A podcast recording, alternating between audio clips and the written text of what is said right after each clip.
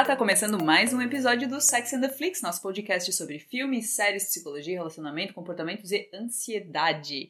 Eu sou Luciana Kiel, jornalista responsável pelo cinema, estou aqui com a psicóloga, sexóloga Caroline Brüning. Tudo bom, Carol? Tudo bem, Lu? Tá ansiosa pro episódio de hoje? Muito, não vi a hora desse momento chegar. Então, Carol, a, a gente na verdade vai trazer mais uma edição do Mitos e Verdades. Porque hoje em dia se fala muito de ansiedade, mal do século, não sei mais o que, mas acho que a gente, a gente ainda tem muita ideia equivocada sobre o que, que realmente é ansiedade, o que, que ela significa. E tem muita frase solta por aí na internet que ah, é isso, se cura assim, se resolve assim, que mais atrapalha do que ajuda no final das contas, né? Uhum. A primeira frase que eu vou falar não é nem o mito em si, mas é uma frase que se escuta bastante, assim, quando hum, é, eu tava fazendo tratamento para ansiedade, coisa assim que eu falava para as pessoas, ah, não, que eu tenho ansiedade e tal. A pessoa, ah, mas tu tá ansiosa pelo quê? Atrelando alguma coisa que ia acontecer. A gente tem muito essa ideia de que a ansiedade é estar, é, não empolgado, mas antecipando algum evento, alguma coisa.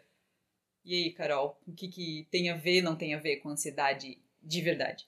Todo mundo tem ansiedade, né? A ansiedade é um, é um, num limite saudável, ela é o que faz tu se manter no horário, é o que faz tu ficar preocupado com algumas coisas, tá relacionado com a nossa forma de se defender, porque a ansiedade é algo que surge diante de uma ameaça, né? Real ou imaginária, mas é algo que vai te alertar, vai te deixar alerta para lidar com uma, uma situação.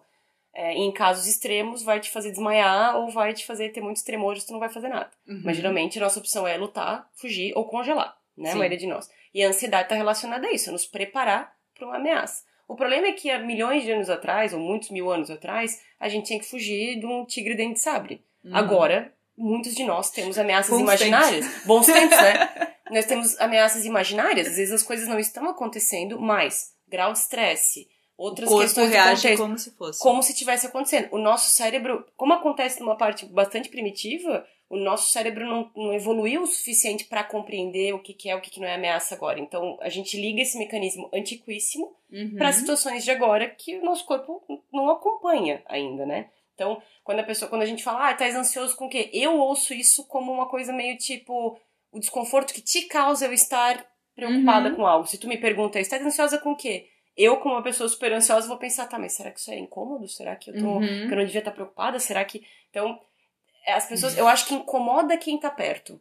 Né? Uhum. Tipo, a pessoa que fala demais, ou a pessoa que tem muitas, muitas reações ansiosas. E se acontecer isso, se acontecer aquilo, isso, ela Uhum. pode ser um pouco, assim, Sim. demais. Eu acho que, pessoas. ah, na verdade, esse negócio de, ah, mas tá ansioso pelo quê? É até um problema linguístico que a gente tem, porque a gente não tem um termo que separe a ansiedade da psicologia, né, o quadro clínico, quadro de de uma pessoa ansiosa, ou da ansiedade de se antecipar a alguma coisa, porque às vezes o pessoal fala num contexto bom, assim, ah, eu tô ansiosa pra minha festa de aniversário. E não, Mas é que eu acho que depois que a gente popularizou o diagnóstico psiquiátrico, Uhum. a gente. Eu vou falar uma palavra, não sei se tá certo. É, Virou uma coisa hiperbólica, assim. Uhum. Né? Tu não tá mais triste, tá deprimido. Tu Ah, não tá, é, animado, tu tá ansioso. Uhum. Ah, eu tô muito tensa Tu tem com que uma dar um nome É, muito certo e técnico pra tudo que tu tá sentindo. Exato. Ah, amanhã eu tenho, sei lá, uma coisa muito importante. Meu Deus, eu tô. A minha ansiedade, vou ter uma crise de ansiedade. Uhum. E às vezes não, é uma preocupação natural diante de uma coisa desconhecida que tu quer que dê certo, que, que é uma coisa. É uma antecipação. E que bom forma. que a gente tem isso, mostra que tu se preocupa, né? Por isso que, por exemplo, pessoas que têm transtorno de personalidade aí, tipo psicopatia, elas não. É muito Uhum. difícil elas sentirem ansiedade, porque tá relacionado a uma preocupação, Aham. tá, tá relacionado a uma. A se importar, exatamente. Uhum. Mas eu acho que tem muito a ver com essa popularização, assim, né? Que é uma coisa que eu não gosto quando as pessoas falam pra mim, é porque eu surtei. Surtar é uma palavra bem forte. É, é verdade. Quando a pessoa chega no consultório e fala surtou, eu sempre pergunto, surtou como? O que, que, que, que, é surto mesmo, pra ti? Porque às vezes tu pode ter ficado bravo com uma situação ou tido uma crise de pânico. Tem Uhum. pessoas que, com essa história de pandemia, que não sabiam que eram ansiosas. E estão descobrindo Uhum. agora, É. por causa da situação que elas estão. E estão tendo crise de ansiedade, estão tendo um monte de outras coisas que elas nunca tiveram. Uhum. Outra frase que eu já vi em vários lugares é de que ansiedade é excesso de futuro. Na verdade, a frase inteira diz que depressão é excesso de passado, ansiedade é excesso de futuro e é por isso que você tem que viver o presente. Então, é, é que é meio assim, não é que não é que tá não é que tá errado, porque é verdade, a ansiedade é sempre uma preocupação com algo que você não controla, com algo que você não pode ver, Que pode estar no futuro, mas pode estar no presente. Exatamente, né? Mas meio que a, a, lógica faz um pouco. faz ter um certo sentido, mas não é isso. É uma uhum. coisa muito mais complexa do que isso, né? É uma visão muito simplista. É né, uma visão muito simplista. É um medo, preocupação, às vezes paranoia, temor de alguma coisa que você não controla, que pode ou não estar no futuro, de alguma coisa que pode acontecer e que vai te tomar e você não uhum. vai poder uhum. fazer nada a respeito. Tanto que quando as pessoas têm crises de ansiedade, crises de pânico, elas relatam: a sensação que eu tenho é que eu não vou conseguir que eu não vou uhum. morrer, que eu não vou dar uhum. conta. Que é sempre essa coisa do eu vou perder totalmente o controle. E eu Sim. vou ficar vulnerabilíssimo e vai me acontecer uma coisa muito ruim, mesmo que tu não consiga, se tu pensar racionalmente, explicar.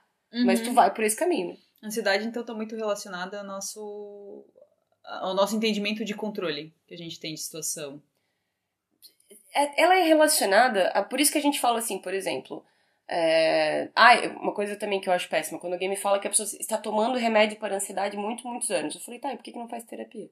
Terapia uhum. para depressão e ansiedade é padrão ouro, que a gente chama. Sim. Porque está muito relacionado a crenças que você tem sobre você, sobre os outros e sobre o mundo. Está muito relacionado a quanto você sente que você está no controle da sua vida e dos teus comportamentos, o quanto tu não está voltada demais a tua atenção para os outros, uhum. ou para dano e doença, ou para incerteza, ou para morte, ou para catástrofe, todas as coisas que elas vão acontecer independente de tu ficar se antecipando ou não. Mas parece quase que se preocupar com elas para algumas pessoas dá um alívio, porque se uhum. me preocupa, me importo. Sim. Porque se me preocupa, isso quer dizer, e aí você começa a fazer uns outros, as outras associações, porque a ansiedade é um conceito generalizado. Temos os distúrbios de ansiedade, uhum. que é fobia social, fobia específica ou não específica, toque, é, as crises de pânico, né? A síndrome do pânico, a ansiedade generalizada, que é o TAG, tem várias. Isso né? tá tudo dentro do espectro. É isso, do espectro da ansiedade. da ansiedade. Então, e às vezes a ansiedade ela começa contigo de uma maneira e daqui a pouco tu começa a fazer coisas tipo, que é o toque do tipo sobrenatural. Se eu passar por todos os semáforos verdes, tem muita gente que vai dizer, ah, mas eu faço isso. Ok, porque também é uma coisa meio de pensamento mágico. Sim, uhum. O problema é quando isso te gera prejuízo. Uhum. Tu precisa fazer aquilo. Ou tu tem que voltar em casa e fechar a porta tantas vezes. Ou toque de verificação. Tu só vai dormir quando todos os uhum. doorknobs, uhum. tudo estiver no mesmo lugar. Sim. Né? Ou, ou, mania de limpeza, germofobia, que tu tem que achar que tem que deixar tudo limpo e, e tal. E quando que a gente separa o que é uma simples... Aí é que tá, mania também é uma palavra que na psicologia tem um significado e as pessoas atribuem uhum. outro, né? Mas assim, ah, por exemplo, eu tenho mania de sempre deixar o volume no número par, uhum. né? O que que separa isso de uma ansiedade? É só uma maniazinha boba ou pode tem ser Tem que ver o quanto um... isso te causa prejuízo. Por uhum. exemplo, se a gente fizesse um teste agora, o grau de desconforto que tu vai ter, se a gente mudar, né? Quanto tempo tu aguenta sem voltar uhum. no volume? É, se tu pensa nisso em outros momentos, uhum. né? Se tu tem uma preocupação excessiva, por exemplo, de chegar aqui e o teu marido tá vendo TV, não naquele volume, uhum. entendeu? Perguntando Todas pro amigo, essas coisas... não tem nada a ver comigo. Não, tá? pro meu TCC. Mas é claro, eu tô falando isso dentro de um grau de sofrimento. Se a tua vida Sim. para, se a tua vida tem prejuízo por causa desse comportamento, é algo pra prestar atenção. Infelizmente, esse comportamento, se não confrontado, ele vai ficando mais intenso. E você pode começar a generalizar para outras coisas. Tu pode, uhum. por exemplo, ter toque e também ter uma fobia social, né? E especialmente com germofobia. Se tu uhum. tem uma uhum. coisa com germe, agora com essa coisa com da pandemia. Covid, meu, meu Deus. né? Então tu não vai, tu também vai querer evitar pessoas. E quanto uhum. mais tu evita pessoas, mais medo tem delas e, e assim vai, né? Uhum. E claro, às vezes chega um ponto tão disfuncional da tua ansiedade que entra na paranoia real, assim. De tu achar que, meu Deus, meu prédio vai cair, é, que todo mundo que interagiu contigo tem, tá pensando em alguma coisa que você fez. Uhum. Beira uma paranoia esquizofrênica, mas daí tem outros fatores que entram dentro. Na ansiedade, eu tenho certeza que não tem nada a ver. Eu não tenho nenhuma crença que comprove aquilo, eu não tenho.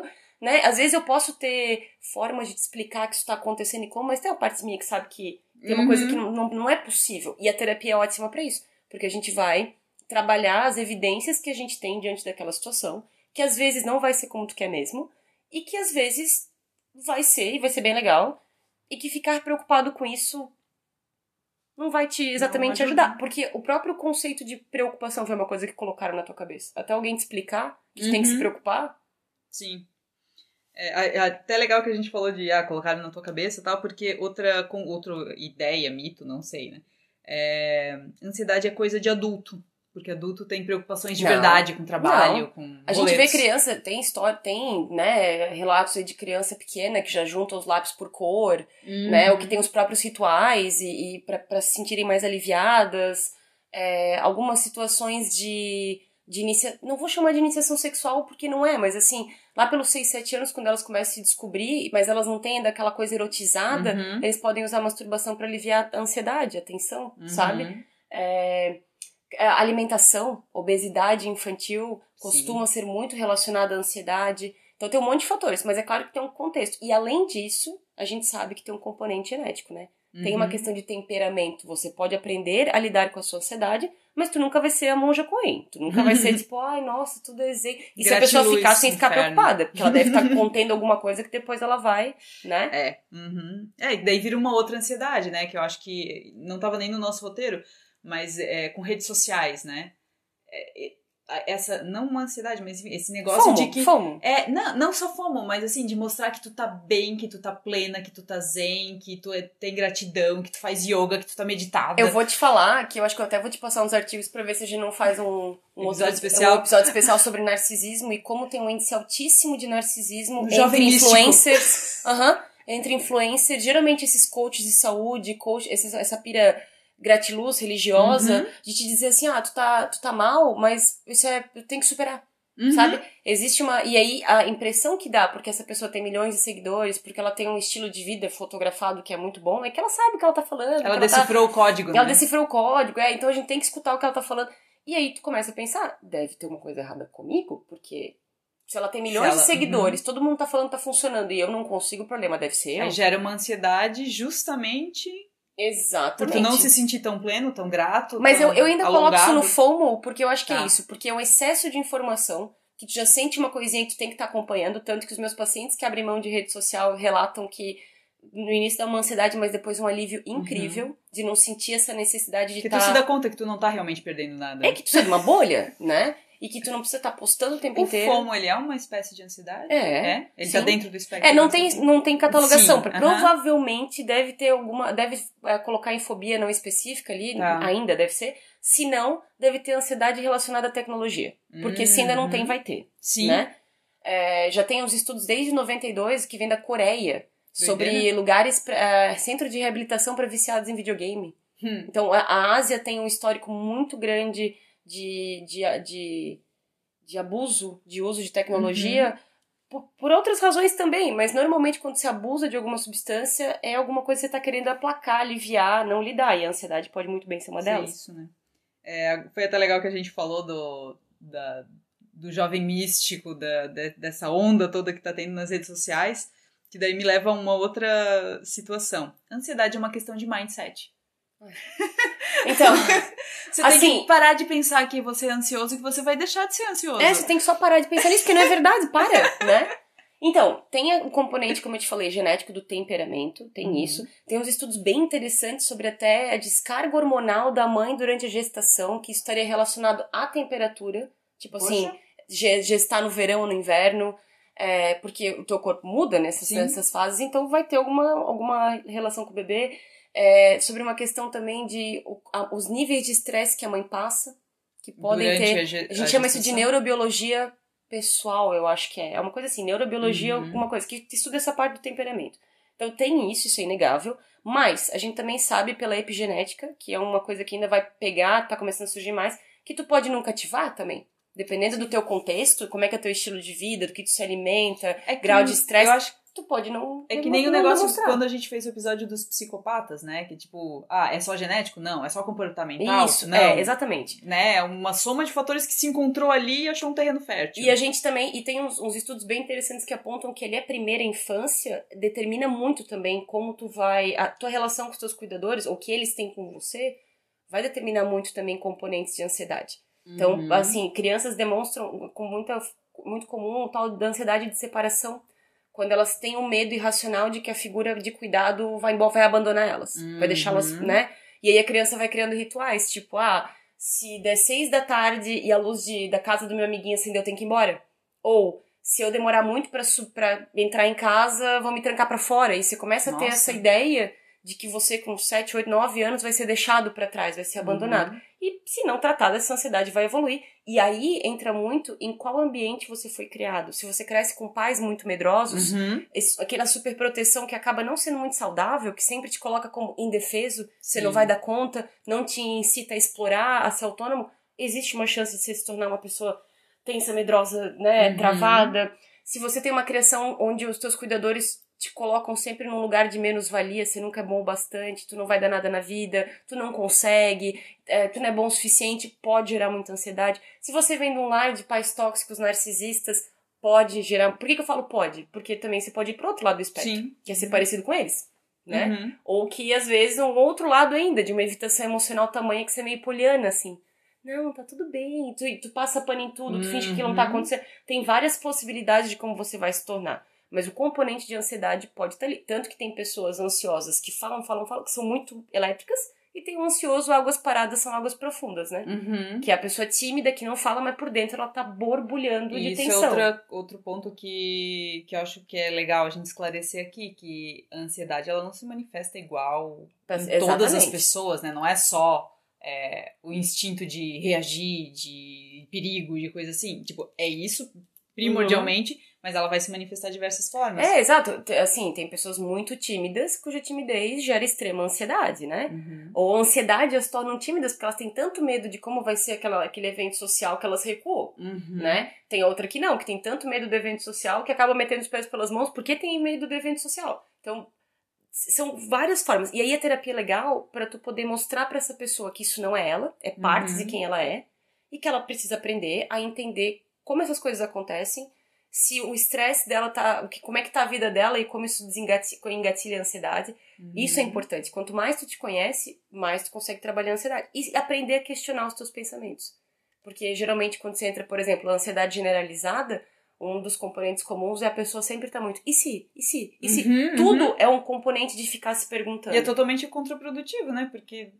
E se? Se eu tivesse feito isso? Se- Mas pra ela tem uma lógica. Porque ela Uhum. tá se preparando, ela tá se antecipando, ela tá tentando Uhum. controlar da melhor maneira o ambiente. E geralmente o que ela imaginou nunca acontece, Sim. né? É muito mais catastrófico do que efetivamente é. Fica criando cenários e cenários e cenários e depois não dá em nada. Exatamente. E aí o legal é a gente gerar um enfrentamento. Bom, e se? E se Uhum. acontecer isso que você tem medo? É, uma das. Eu não sei se eu vi em algum lugar ou se foi durante a terapia, mas eu lembro de ver, enfim, surgiu no meu caminho. É, quando tu tá muito preocupado, enfim, com alguma situação tal, tu pensa, daqui a um ano. Isso é, um, Uhum. é um negócio que vai te gerar prejuízo, prejuízo, é um negócio que vai fazer diferença na tua vida tal. Até pra tu dimensionar, né? É, mas graus de ansiedades diferentes permitem esse tipo de que- Uhum. questionamento e outros não. Não, né? Às vezes tu tá tão preso naquele pensamento que eu posso te que é o dizer, fim olha, do mundo. que é o fim, e tu não consegue expandir Uhum. além daquilo. Assim, às vezes, se é uma pessoa que tem um, um grau de ansiedade aí considerado normal, que não te gera super prejuízo, tu pode olhar e pensar, ah, não, realmente, que diferença faz? Ou às vezes, para um ansioso, tem áreas da vida que ele faz isso. Ah, tá, Uhum. daqui a um ano que diferença faz? Mas tem outras que é inconcebível. Uhum. essa- essa- Enxergar nesse longo prazo, no caso, né? Exatamente. É, outra, ainda um pouco na, na linha do, do jovem místico. É, ansiedade pode, é, né, se cura com uma boa alimentação, exercícios e uma vida social com amigos que te apoiam, coisa assim. Ah, eu achar ótimo, porque daí assim, eu não, aliás, eu não ia achar ótimo, porque daí eu não ia ter emprego, né? Mas eu acho que não, eu acho que isso são componentes importantes sim. Sim. Cercar de gente bacana, leve, que te coloque pra cima, que reconheça o teu valor, é, você aprender a fazer isso por você. É, alimentação importante, a gente já sabe. Exercício físico aeróbico é medicação pra gente ansiosa, não é uma coisa que você tem que perguntar se vai fazer ou não. Você deveria estar fazendo. Uhum. É, o uso de álcool não é necessariamente bom, mas costuma ser muito comum em pessoas ansiosas porque toda essa preocupação, essa trava emocional, ela baixa com o álcool. Pelo menos por um tempo. Pelo né? menos por um tempo. E aí tudo aquilo que ela administra quando ela tá sóbria, quando ela bebe, ela "Uh, não precisa mais. Aham. E aí, cada um Sim. tem o seu outcome, né? Uhum. Mas costuma ser assim. Então, dizer que é só essas coisas, não. Mas são coisas que ajudam muito. Incluiria, inclusive, que eu sei que é uma coisa bem jovem místico, mas não é, o mindfulness, que é a meditação. Ah. Porque uma das coisas que acontece quando tu tem uma crise de ansiedade é, é tu ficar muito na tua cabeça. Uhum. Tu não tá olhando o que aqui fora as pessoas têm a vida delas, elas não estão pensando em ti o tempo inteiro. Tu não tá vendo que o dia tá passando e tem outras coisas. Tu não tá vendo que nesse momento tu tá sob controle de tudo.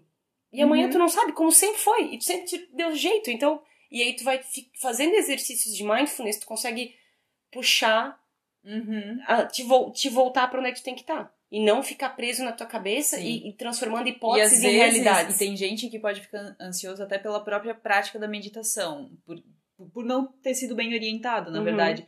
Porque, assim, tem gente que pensa que, ah, meditação é tu limpar a mente, tu esvaziar a mente. Não é bem isso. Não, não é. né? Assim, tu pode se ajudar pelo...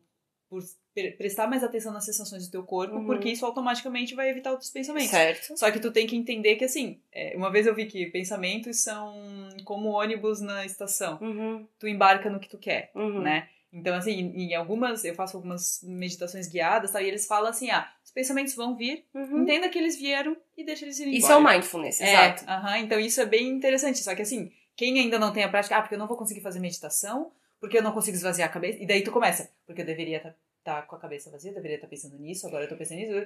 E vira uma bola É de até- neve e tu não. É até completa, interessante né? falar nisso, porque tem alguns tipo, algumas abordagens terapêuticas que trabalham com exercícios imagísticos. Então, Uhum. pedir pra tu imaginar um lugar, um lugar Sim, seguro. ele- eles falam de práticas como é que é? de visualização. Também, exato. Que vem da meditação, né? Aham. Porque tem vários. A meditação guiada é um pouco É. assim. Eu só né? faço guiada, eu ainda não consigo fazer sozinha. Então, exatamente. Mas tem outros tipos também, que eu já vou te explicar. Uhum. Mas né, nesses exercí- exercícios imagísticos, imaginativos, tem pessoas que elas não conseguem nem imaginar um lugar seguro. E elas começam a passar mal, porque Uhum. elas não conseguem. E aí você pode usar o recurso. Tipo assim, ah, vamos imaginar um lugar legal. Aí tu põe uma música. Essa música provavelmente vai te induzir a pensar numa floresta ou no mar, ou não sei. Uhum. Mas vai ser muito melhor do que tu fazendo sozinho. Porque às vezes tem até a ver com a tua história de vida. Tu tem tanto. É tão difícil pra ti achar que tu vai dar conta de ti que até imaginar isso é assustador. Uhum. E tem pessoas que ficam realmente muito mal. Então, essa é uma questão. Existe um outro jeito de meditar que eu acho bacana, que é um treino interessante, que é o tal do grounding, que é você tentar focar em coisas que você pode ver, tocar, cheirar, Uhum. né? Então, ah, tá tendo uma crise de pânico e tu percebe que tu tá pensando, tu tá pensando, eu vou morrer, eu não vou dar conta, isso tá acontecendo de Uhum. novo, eu não quero que isso tenha, mas aí tu pensa, quantas cores tem nessa sala? Uhum. E aí tenta, tenta focar. Ou quantos cheiros eu consigo sentir? Ou Aham. quantas coisas eu consigo tocar? Ou exercício de respiração. Presta atenção no ar que entra, enche a tua barriga como um balão, Uhum. solta o ar pela boca, percebe como o ar entrou frio e saiu quente. Uhum. Quando tu caminha, tu caminha com passos largos ou passos lentos? Ou tu começa com a palma do pé ou tu começa com a ponta do pé? É, quando, tu, tu- quando tu te senta, tu fica ereta ou tu fica fazendo esse exercício de sair da tua cabeça e prestar atenção em você, naquele Uhum. ambiente, é um tipo de exercício de grounding também que te faz Uhum. voltar. E é um tipo de meditação. Porque o tempo que tu leva, por exemplo, ah, eu vou começar a imaginar como estão os dedos do meu pé dentro do Uhum. meu sapato, e aí meu calcanhar. Até tu chegar na tua cabeça, Sim. é um exercício. Tem Nossa, um nome tem body disso. scan. Eu faço, em inglês eles falam body scan, Sim. que daí tu vai desde o dedinho do pé Sim. e daí sente se, tá, se tem alguma dor, se tem alguma tensão. Tem um outro também que se chama relaxamento muscular progressivo. Que aí você começa do dedo do pé, de onde você quiser, que você Uhum. contrai com muita força e solta. Relaxa. E assim você vai indo com vários os músculos que você Uhum. consegue sentir de baixo pra cima e até com o rosto e tal, que também vai te trazendo porque tu tá concentrado nessa Uhum. tarefa e vai te tirando daquele. Agora, tem pessoas, não são né, os casos, mas tem gente que tem um impacto muito grande com a ansiedade. E aí são questões profundas que tu tem que ir entender algumas coisas sobre você, porque essa ansiedade é reflexo de algo que você tá achando Sim. que tem que controlar e você não controla. É, eu acho que entra ali naquilo que a gente entrou nesse tópico, assim, ah, exercício físico, alimentação e tal, ajuda. Resolve sozinho?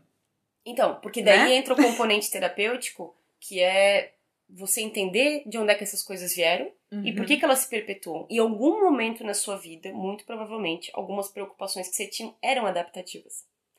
Você cresceu, elas não são mais e elas continuam ali. Vamos tentar entender isso. De onde elas vieram. Uhum. E geralmente você vai descobrir que tem a ver com o ambiente criança, né, infância e adolescência, vai descobrir que tem um padrão, vai descobrir que tem uma necessidade de segurança, porque Uhum. a ansiedade é o oposto disso, é um, Sim. é um medo de você Perder o controle, Exatamente, não sentir, tá exatamente. exposto, né? Né, de não, de não ter, é uma necessidade de ter garantias, de ter certezas que você nunca vai ter, Uhum. né?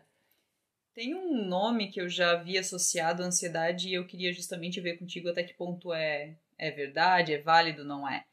Ansiedade é síndrome do pensamento acelerado. Eu acho, minha Uhum. opinião, que isso foi uma excelente jogada para algumas coisas, porque isso é um componente Eu acho que fica tangível para as pessoas. Acho que algumas Fica, entendem fica. um pouco melhor o que, que seria e elas, ansiedade. e elas tentam dissociar da. né, Talvez aí, se a pessoa tem uma, uma, uma esquizofrenia paranoide, talvez ela também seja excessivamente preocupada. Mas, de modo geral, o pensamento acelerado faz parte da ansiedade. A pessoa que está ansiosa, ela fica tentando Uhum. ver contextos. Mas acho que é um aspecto. É que um uma, aspecto. é uma é, simplificação. um, é, exato, né? é uma simplificação e é um jeito muito bom de te fazer querer saber mais, e enfim, né? Vender livro. Exato. É, não queria falar, mas tudo bem. Não, mas é. É, mas então, e, é- e tem vários transtornos que as pessoas é, simplificam e põem outro nome pra, né? Que é um, Uhum. é um componente, né? Que nem é, é chamar ansiedade de preocupação excessiva. Cara, todo mundo tem momentos da vida pode se preocupar excessivamente, mas ali é um outro esquema. Ali te gera prejuízo. Tu não Uhum. dorme, tu come muito ou come pouco. Tu pode se esconder, refugiar em coisas tipo jogar videogame, comer, beber tal, pra não lidar com aquilo ali. Uhum. Então é, é um- é E, outro. inclusive, até voltando um pouco no, no tópico anterior que tu falasse ali, ah, dos excessos, né, de videogame, a gente falou da bebida e tal, mas às vezes a própria atividade física Sim, pode se tornar claro. um vício, né? Sim, pode se tornar um vício, pode se tornar uma fuga, na verdade, É. né? Normalmente, quando entra o vício na jogada, é porque é um alívio de alguma outra coisa que tá acontecendo, né? E não tá realmente resolvendo, tu tá jogando o problema de um lugar pro outro, né? É, exatamente. Tá tirando a pilha de E muitas vezes, muitos de nós não estamos preparados pra pra admitir isso. Que a gente tá tapando um buraco, que a gente Uhum. tá ignorando uma coisa que deveria ser vista. E às vezes a ansiedade entra nisso aí. Como eu tô forçando a barra de um lado, não querendo ver, ah, sai por outro Uhum. lugar. E aí você pode, né? A ansiedade vai se manifestando de outras maneiras. É. Mas o pensamento acelerado é uma coisa, né? Vem medo, vem apreensividade, é pensamento acelerado, pode vir rituais, que nem o negócio do Uhum. toque. A, a própria falta de controle, né? Pensamento obsessivo. Tinha Uhum. uma época também, meu Deus, que. é, como é que era? Pure O era o nome disso. Uma paciente veio me dizendo que ela tinha isso, que era Pure O, Pure O. Eu falei, Pure O? Que diabo, eu nunca ouvi falar. E eu fui pesquisar, que daí chamava Pure Obsession. Eu Que ia em vez, que em vez de ser toque, é só sem o ritual, só obsessão. Pensamento obsessivo constante. Mas isso é ansiedade. Aham. Está dentro do espectro de ansiedade, mas ela ficou brabíssima porque eu não conhecia esse diagnóstico. E tem muitas coisas assim na internet. Tem coisas que só eles tiram de um lugar e viram uma coisa específica, assim, sabe? E tem existe um, um, um- só o pensamento obsessivo, mas aí vai mudando os nomes, parece que Uhum. quer atribuir mais coisas àquilo ali, enfim. A galera cria ramificações pra dizer que tem um nome novo. E especialmente quando tu é ansioso, tu quer encontrar isso, né? Sim, tu quer uma ser, resposta. E tu quer ser tratado E tu daquilo quer saber o que é pra parar, porque é muito angustiante, é verdade. É. É, outra frase que, que se diz. Ah, porque hoje em dia todo mundo tem ansiedade agora. Virou. é, até falar, ah, é o mal do século, ok, né? Isso eu até entendo, de certa forma. Mas, ai, não, agora tudo virou ansiedade. Tudo virou ansiedade ou a gente só tá aprendendo a identificar, Carol? Eu acho que a gente tá aprendendo a identificar. Só que, de novo, aquela história que eu te falei da, da hipérbole, né? Tu vai ficar ansioso de vez em quando. Diante de situações. Quem tem ansiedade em xeque, diante de situações desconhecidas, de grandes mudanças, né? Que saem da tua rotina, o nosso cérebro ele gosta de economia de energia. Ele não Uhum. quer grandes emoções o tempo inteiro.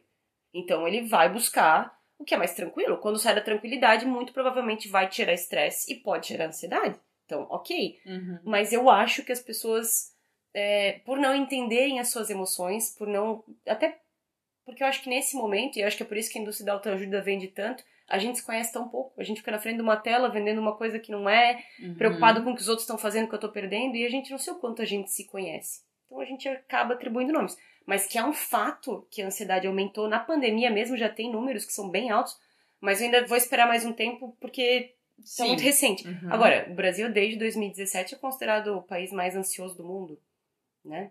Temos motivos. Te- temos muitos, hoje mais Temos muitos nunca. motivos. Mas é, um, é engraçado, porque Uhum. até um tempo atrás era o jeitinho brasileiro, samba, MPB, e Sim. não, é o contrário. Eu lembro que quando eu era muito, mas muito pequena, eu tinha muito. Eu acho que já era. Já poderia talvez ser considerada ansiedade, que era um medo que eu tinha muito de assalto, bandido, coisa assim. Provavelmente Uhum. de ver noticiário e tal. Não tô falando que não pode noticiar, que ah, tá tudo muito negativo. Não, tem que mostrar, né? É realidade, tem que mostrar.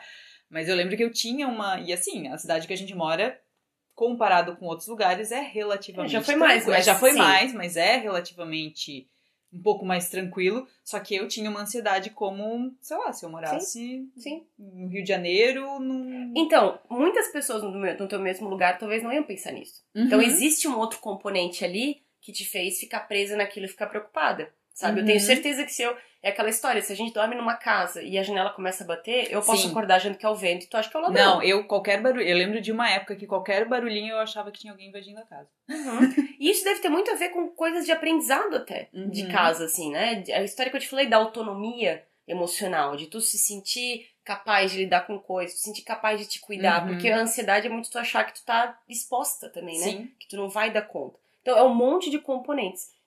Por exemplo, gêmeos idênticos um pode desenvolver ou pode não desenvolver. Então Uhum. é uma coisa É. complicada. Exato. E a questão de homens e mulheres, quem tem mais ansiedade? Acho que assim, acho que talvez ambos tenham, só que por motivos diferentes, talvez. eu não né? lembro a estatística, mas eu não sei se era depressão era duas vezes maior em mulheres do que em homens e Uhum. ansiedade era o contrário.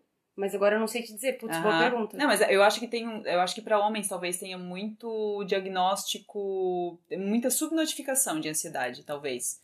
Porque homem a gente tem aquela ideia de que não, porque ele se preocupa mais com trabalho, com boletos, com coisas assim, então isso é normal. E às vezes Eu acho existe que uma ansiedade Eu- ali que Ah, ninguém não. tá falando, né? Que aqui diz tá... que mulheres sofrem mais de ansiedade. No, reco- É. no recorte de gênero, o transtorno de ansiedade atinge 7,7% da população feminina e 3,6% dos homens.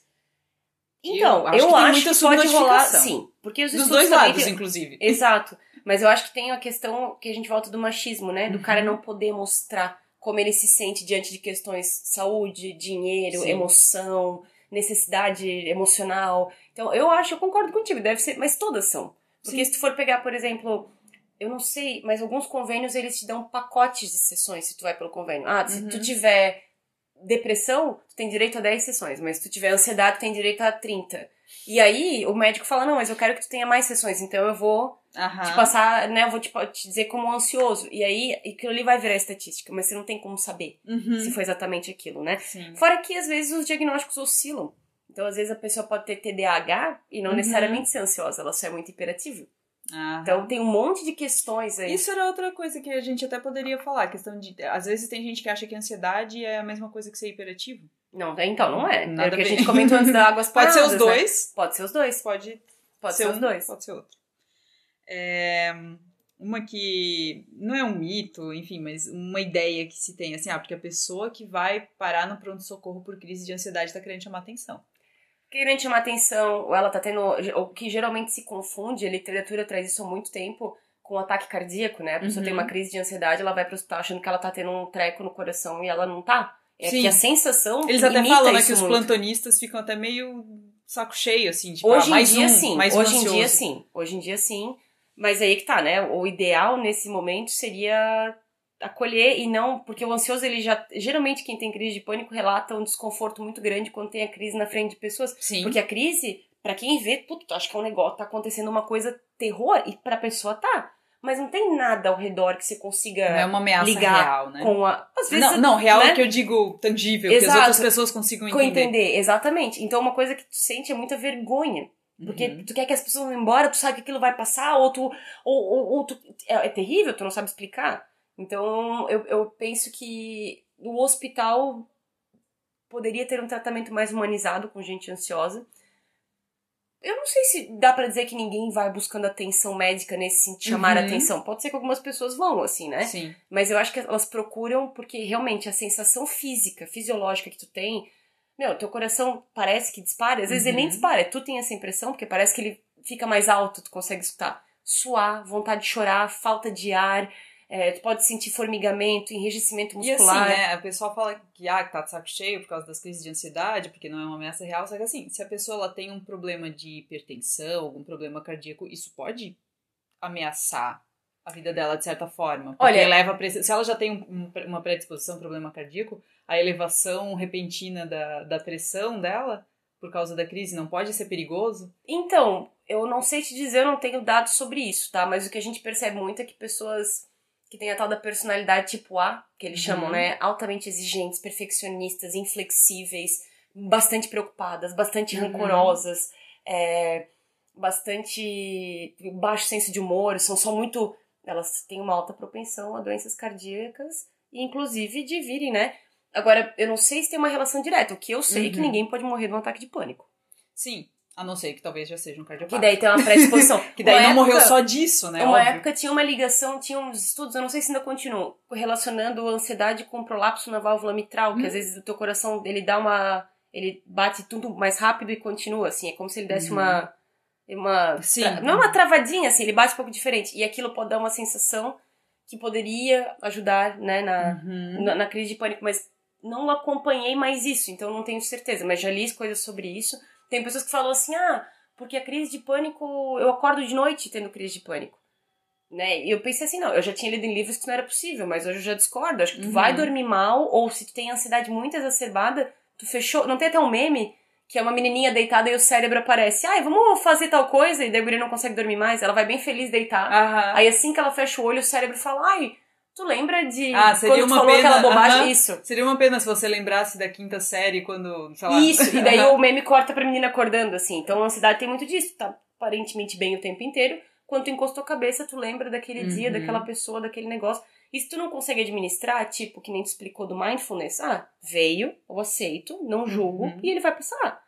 Se tu não tem uma habilidade de fazer isso, é provável que tu entra em conta. todo ônibus que aparece. Exatamente. E isso é um. Isso tem pessoas que têm extrema dificuldade de lidar. E pode ser também.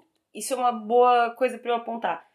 É, tem pacientes que já me disseram, pô, mas eu tô na terapia e eu continuo tendo essas coisas. Bom, às vezes pode até ser o efeito da terapia. Eu Uhum. tô mexendo em umas coisas tuas e tu já tá num grau de estresse elevado, tu tem uma hipersensibilidade, tem outros fatores, pode ser que a te própria atrapalhe terapia mais. pode. Pode, mas não no sentido assim, o terapeuta é ruim, tá provocando Não, não, uma não. coisa. É porque precisa mexer. Você tá pra- mexendo pra entender. coisas e parece que isso deu uma pior, ou parece. Mas isso pode ser um processo, Uhum. né? É preferível lidar com isso, fazer um enfrentamento disso na terapia, num lugar seguro, do que ficar evitando. Até vamos pro nosso próximo ponto, que é quem tem ansiedade deve evitar as situações que causam essa ansiedade. Pelo contrário, ela deveria. A gente chama isso até de dessensibilização sistemática, que é um Uhum. exercício que tu faz para ir dessensibilizando a pessoa. O que, que é isso? Para ela parar de ter essa sensação diante de uma ameaça. Então, por exemplo, quem tem uma fobia específica de barata. Uhum. Tu tá no consultório. Primeiro a gente vai fazer um ranking do que, que você tem medo com relação à barata. O pior cenário possível e o menos, menos ruim. E a gente vai, através de exercícios imagísticos, através de fotos, figuras, vídeos, e quem sabe até uma barata real, é, te dessensibilizando para entender que aquele animal não vai te Uhum. machucar. E, faz, e acontece de aparecer, e que você pode ter controle sobre o animal e tal, não sei o quê. Esse é um exemplo, tá? Sim. Ou eu tenho fobia de banco. Então, primeiro a gente vai ver a foto de um banco. Aí depois eu vou contigo. Aí Uhum. depois a gente vai só passar na frente. Aí e assim vai. Até que tu vai entrando num estado de habituação. Uhum. Que é tornando aquele lugar menos eu, aversivo. eu penso, acho que um exemplo que pode até ser bem prático e a e pandemia tem piorado isso é a própria fobia social, tu não Uhum. acha? Muita gente que assim, ah, porque eu não quero ter que lidar com pessoas, mas então eu, eu simplesmente não vou. Sim. Só que isso pode virar As perigo pra né? pessoa, né? Então, tem pessoas que, com essa história da fobia da, da, da internet, tudo ser pelo Zoom, Uhum. a primeira reação foi, ah, é ótimo, não precisa sair de casa. Mas a partir eu do momento pior, que você vê que eu você... acho que exige mais tu tá no Zoom, no, né, no, no Então, vídeo. eu também acho. Só que tem uma diferença entre você querer e não poder e poder e não Uhum. querer. É, a partir isso. do momento que você não pode, os teus, os teus sentimentos geralmente mudam com relação Uhum. a isso. Então eu penso que muitas pessoas que diziam, ah, é porque eu não faço questão, eu não quero. Agora que eu não posso fazer, Quer. é. E aí eu sinto Inclusive, falta. eu vi um tweet muito engraçado da, da Maísa esses dias. A Maísa. Mas é ótimo, E assim. dela falou alguma coisa, ah, porque saudade de uma baladinha, não sei mais o que. Dela, olha, na boa, eu acho que a minha fase baladeira, depois da que a pandemia passar, vai durar dois meses e eu vou voltar a ser caseira, porque eu não gosto. Sim, exatamente. É o fato de não poder, né? A privação, né? É, e eu acho que a, a- a ansiedade social, existe o que a gente chama de treino de habilidade social, na terapia a gente pode trabalhar isso. O que que te incomoda ali? O que que é difícil pra ti ali? Acho que até pra tu entender, né? Porque que te incomoda assim, ah, não, não gosto de estar no meio de pessoas, mas por Sim. quê? Tu não sabe puxar uma conversa, tu tem medo de julgamento, né? Uhum. Acho que até entender. É, né? assim, costuma vir de pessoas excessivamente autocríticas, excessivamente autopunitivas, é, é, que tem uma visão de si que não é muito legal. Então ela sempre tá achando que os outros estão tendo a mesma visão que ela tá tendo e ela não consegue perceber que os outros têm direito à opinião deles e que muito provavelmente nem estão perdendo tanta energia imaginando o que você acha que eles estão imaginando. Uhum. Então tem um monte de fatores aí que precisam ser trabalhados nas fobias. Mas o enfrentamento é importante. Quanto mais tu evita, maior aquilo fica. Uhum. Né? Pacientes que têm medo de dirigir. Hum, Você vai fazendo esse verdade. serviço com eles. Cada vez que eles conseguem não dirigir, é um alívio imediato. Mas Uhum. Só logo que vem o medo de que uma hora tu vai ter que passar por isso de novo. Quanto mais você foge daquilo, a, a tendência é que parece que aquela fobia fica mais Uhum. forte, fica mais significativa. Carol, existe ansiedade boa e ruim. Uma que classificar coisas como boa e ruim, a gente já entende que, né? Mas enfim, existe ansiedade produtiva ou ela é sempre ruim? Então, a ansiedade normal, como a gente falou no começo, ela é boa. Ela te instiga a fazer coisa, a manter compromisso, preocupação tal. Isso é legal. Ela, ela te faz reagir, de certa Exato, forma. exatamente. Que nem dizem que tem o estresse e o eu-stress, né? Que o eu-stress seria o estresse positivo. Né, de quando você mantém a preocupação e tá ligado? Que tá, o estresse e a ansiedade andam de mão juntas, assim, né? Então, o estresse, a ansiedade positiva seria isso, quando tu consegue ter é, solucionar problemas de maneira produtiva porque você se antecipou, porque você se preocupou, você consegue ser organizado, você, Uhum. né? Essas Pagou os boletos na Pagou data. os boletos, exatamente, né? Agora, a ansiedade negativa é quando te gera prejuízo. Eu acho que essa é a régua normal de transtorno mental. Te gera prejuízo, Uhum. né? Até Tua- que ponto isso Até tá te que, ajudando? né? Exatamente. Até é curioso, a gente falou, acho que no, no episódio da, da autoajuda, sobre classificar sentimentos como bons e maus e tal.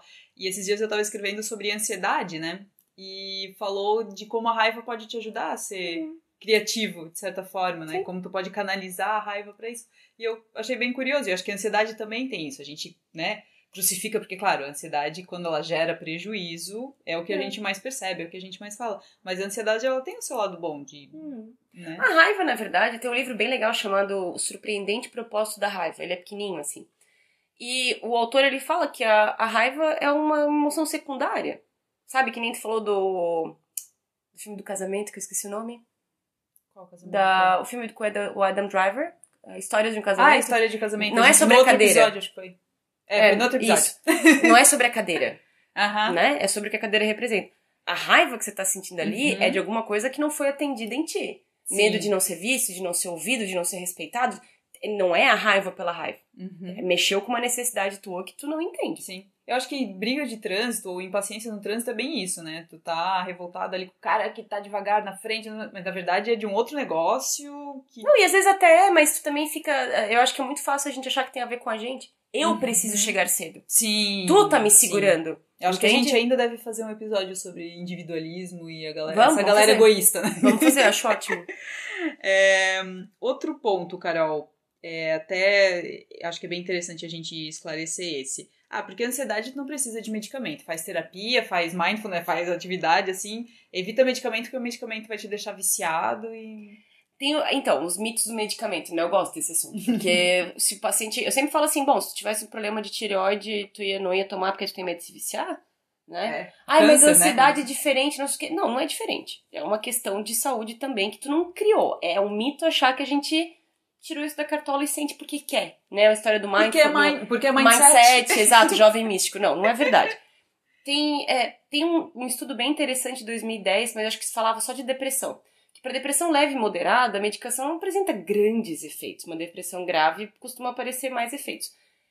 A ansiedade, se ela tá dentro do teu range de administração, talvez tu não sinta necessidade de medicação. Agora, Uhum. pessoa que não consegue dormir, que desconta em comida e outras coisas, que é, acaba causando prejuízo na sua vida privada, social, Uhum. familiar tal, é importante, né? O pensamento que te consome, tu não consegue sair da tua cabeça, algumas Uhum. pessoas têm mais dificuldade. É para tu tomar para sempre? A princípio, não. Né? Um tratamento ideal aí deveria levar em torno de 18 meses, dois E anos. sempre assim. acompanhado de terapia. Então, idealmente sim. Tá. E eu até acho estranho como tem médicos e psiquiatras que não, não indicam isso, eles se mantêm na medicação. Acho também porque essa coisa da supervalorização, a banalização da ansiedade, todo Uhum. mundo quer um Rivotril, todo Sim. mundo quer um, né? Então, É aquele é negócio, todo mundo quer resolver rápido não quer lidar com desconforto. Exatamente, e exato. E a evitação vai gerando mais ansiedade. Uhum. Então, eu, eu acho que sim, o padrão ouro é tu ter medicação com a terapia e fazer bonitinho. Por que, que as pessoas viciam? Elas viciam porque muitas histórias que você ouve são: Ah, eu peguei da minha avó. Eu comecei Uhum. a ir no médico, agora eu só tô pegando receita. Não, eu tenho um farmacêutico que ele já sabe o que eu preciso. Daí eu vou lá, pego e tudo bem. Aí a coisa começa a É desandar. assim fácil ter acesso a em medicamento? cidade pequena não é difícil. Ah, é. Por incrível que pareça, já ouvi histórias. Caramba. Enfim, então começa por aí. Você vai pegando outras pessoas, tu começa a te auto-administrar, aumentar a dose, diminuir a dose. Uhum. É, eu acho muito engraçado, assim, a pessoa não tem nenhum conhecimento médico, químico, mas ela lê alguma coisa na internet, então ela sabe, o corpo dela é diferente da medicina ocidental. Sim, né? a pandemia. Exato, Tá sendo exatamente. basicamente isso. Então eu tenho muitos pacientes que falam, parei, porque eu não queria. Eu falei, não, mas espera, não é, essa não é a ideia. Né? É, parece que a medicação psiquiátrica te dá uma ideia de um controle que tu não tem. É uma coisa estranha, assim. O ideal seria, você faz um acompanhamento com o psiquiatra, então você vai aparecer lá, provavelmente na primeira consulta depois de um mês, costumeiramente cada dois, três meses para fazer uma avaliação de como as coisas estão. À medida que você vai reportando melhora de sintoma, a medicação vai, a medicação vai sendo revista, Uhum. né? Até que efetivamente até é cortada, porque a gente não precisa mais, a gente tá administrando. Porque o bom da medicação é que ela contém sintomas. Então, vai diminuir o pensamento acelerado. Talvez tu fique um pouco mais letárgico, mas às vezes é o Uhum. preço a pagar pra ter uma mente tranquila, Uhum. conseguir dormir, conseguir comer, não exagerar em algumas coisas e tal. Então, isso é importante. É até importante pro terapeuta trabalhar. Porque Uhum. o terapeuta é o, assim, o, o meu, que o Paulo Matos, que é um psiquiatra bem, bem importante na área do TDAH, ele fala que o psiquiatra, ele é um engenheiro agrônomo, ele prepara a terra, e o psicólogo é o agricultor. Ah, então, legal. quando né, o pH está estabilizado tal, e é possível plantar, o psicólogo consegue ter mais efeito. Então, se tu tá Uhum. medicado e tá tudo mais baixo, talvez o teu, o teu grau de sugestionabilidade, de abertura para escuta, de Uhum. prestar atenção em algumas coisas, seja bem melhor. Sim. Então, é, o ideal seria todo mundo trabalhar junto, mas obedecer o processo e não Uhum. pegar e decidir Nos sozinho casos, o que vai é, fazer. nos casos mais graves, quando realmente precisa. Porque né? realmente tem medicações tipo benzodiazepínico, Rivotril, que são viciantes mesmo. Sim. Só que se tu faz sem acompanhamento, tu tá meio que dizendo, bem coisa de papo de viciado, assim, não, eu controlo, eu paro quando eu Aham, quiser. aham. É. Então, Bem isso. É, alguns personagens, a, a gente geralmente fala de filmes e séries, hoje a gente ainda acaba não, não falando, né? Mas um personagem que, que eu acho que retrata legal a ansiedade é o Randall Pearson da, daquela série This Is Us. Porque ele tem crises de pânico. Tem um episódio que.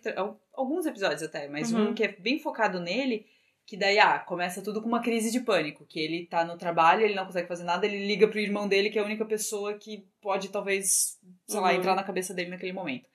E daí o que eu gosto do This Is Us é porque o que tá acontecendo agora nunca é só o que tá acontecendo agora. Eles buscam na adolescência, na Ah, infância legal. e tal. Então, assim, como a gente falou, ah, que ansiedade é coisa de adulto. Aí o This Is Us já mostra que o Randall, ele tinha uma necessidade de tirar notas boas no colégio. Como ele era adotado quando ele era muito pequeno, ele tinha uma necessidade de encontrar o pai dele, a família dele, ele procurava estranhos, assim, meu, será que é meu parente e tal. Então, assim, como que aquilo foi pilhando nele pra ele ser um cara de alto desempenho no trabalho Uhum. e tal. Isso eu acho bem interessante. sem lidar com a vulnerabilidade dele. Ele queria ser um cara que não Sim. mostra vulnerabilidade, né? Uhum, Eu não vi a série, mas parece Sim, isso. sim, sim. Não, é porque ele tem que estar sempre bem, ele tá. Ele é sempre o cara que tá super. E isso que eu acho legal, porque não existe uma cara pra ansiedade. Tu falasse, né? Que tem gente que vai estar conversando mais, tem Uhum. gente que vai estar mais introspectivo. E o Randall, ele é aquele cara que ele fala com todo mundo, ele faz piadas, ele. E daí tu vê ele tendo um, um breakdown, assim, é, é chocante, né? Uhum. É, de Friends, a Mônica, a gente pode dizer que ela tem. A Mônica ansiedade? tem, ela tem uma um necessidade toque, de assim, controle, né? né? É, a Mônica tem um toque, ela tem uma ansiedade. Agora, o Chandler tem um episódio até, o episódio que eles vão casar, lembra? Uhum. Que ele não consegue, ele quer fugir. E Sim. aí o Ross Porque ele acha assim, que ela ah, tá grávida, né? Isso, exato. Aí o Ross fala pra ele, vamos fazer uma coisa de cada vez. Primeiro vamos tomar um banho. Tipo, que é aquilo que eu te Uhum. falei da dessensibilização. Sim. E o, e o Chandler faz aquela cara, tipo, de hiperventilar, assim, né? O Chandler é um cara ansioso. Ele, né? Tanto que um, um dos mecanismos que os ansiosos usam bastante é sarcasmo, né? Fazer a piadinha, é ser rapidinho, é ser... Exatamente. né? Sempre tá na frente porque eu faço piada antes que tu faça piada comigo. Então é uma forma de se proteger. Segundo a minha astróloga, isso é. Como é que ela falou? É gêmeos em. Não, é alguma coisa em gêmeos. Ai, é Vênus em Luciana, gêmeos. É Vênus em gêmeos. Anos isso. de. Não, não, não, é não, Vênus não. em gêmeos. Porque a gente usa o humor. Eu, eu, eu sei porque eu tenho isso. a gente usa o humor pra to- tornar as coisas mais fáceis. O Freud dizia que isso se chama xiste. Uma pessoa xistuosa é essa que é muito espirituosa, que ela tem tiradas muito rápidas e muito inteligentes. Pra compensar. Por... Como se fosse uma compensação, Uhum. exatamente. Legal. Ah, um agora que a gente tava tentando falar antes ali, é, e, eu, e eu lembrei agora, os personagens do Woody Allen que são interpretados, ah, interpretados ou não por ele, noivo neurótico, noiva nervosa, o próprio Meia-Noite em Paris, que não, não é ele, mas é o Uhum. Owen Wilson, né, Sim. sendo ele, é só neurótico, porque ele é um pouco...